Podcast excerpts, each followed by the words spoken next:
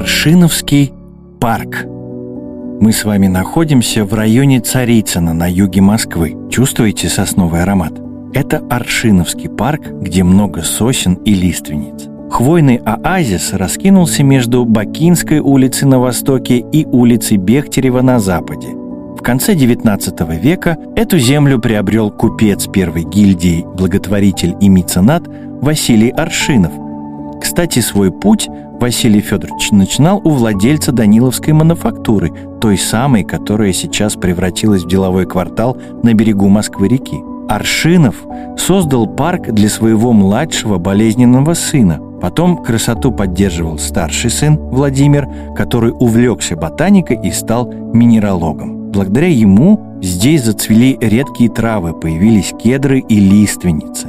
Многие саженцы привозились издалека – из Геленджика, Пицунды и других городов.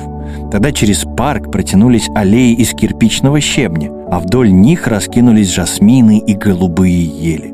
Были здесь даже оранжереи с лимонами и персиками. В годы Великой Отечественной войны парк сильно пострадал.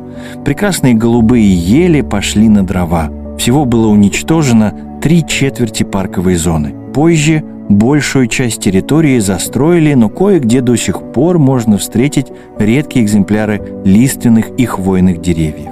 Начнем прогулку с Бакинской улицы. У главного входа нас встречает гигантская шишка из картеновской стали. Это материал, который сам себя защищает от коррозии, покрываясь слоем ржавчины. Рыжевато-коричневый цвет делает скульптуру похожей на настоящую шишку – с ветвей гигантской сосны. Арт-объект считается символом хвойного богатства, которое удалось здесь сохранить в Аршиновском парке. Здесь до сих пор встречается сосна Веймутова и кедровая сибирская сосна, канадский тополь, сибирская лиственница и даже пенсильванский ясень. Кстати, вы знали, что величественный ясень – родственник оливкового дерева? В южной части парка растет сосна Банкса – Родина этого дерева – Северная Америка. Шишки в парке можно встретить буквально везде. Даже лавочки украшены узором в виде еловых шишек. Наша следующая остановка – каскад Корнеевских прудов. Чтобы до них добраться, нужно двигаться вперед от Бакинской улицы в сторону улицы Бехтерева. Преображение парка началось в 2006 году. Тогда здесь появились современные детские площадки и зоны отдыха. А в 2015 году установили освещение и новые лавочки, сделали посты охраны и небольшой спортивный городок.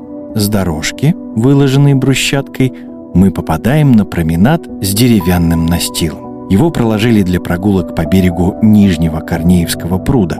Это своеобразная экотропа ведет к зоне отдыха с шезлонгами, веревочными гамаками и ажурными качелями-коконами – Здесь можно отдохнуть даже на подвесных качелях с навесами. Рядом находится площадка для игры в шахматы.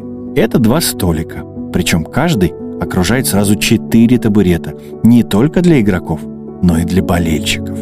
Верхние и нижние Корнеевские пруды встречают нас по правую руку. Они соединены трубой, благодаря которой при заполнении одного водоема часть воды естественным путем перетекает в соседний. Купаться в прудах запрещено, но летом можно загорать и ловить рыбу. Заграждений у воды нет, поэтому будьте предельно осторожны. На верхнем пруду установлен мостик над водой, а на островке на нижнем пруду – утиные домики. Для пикников есть зона барбекю. От прудов можно легко выйти на улицу Бехтерева по удобным лестничным спускам.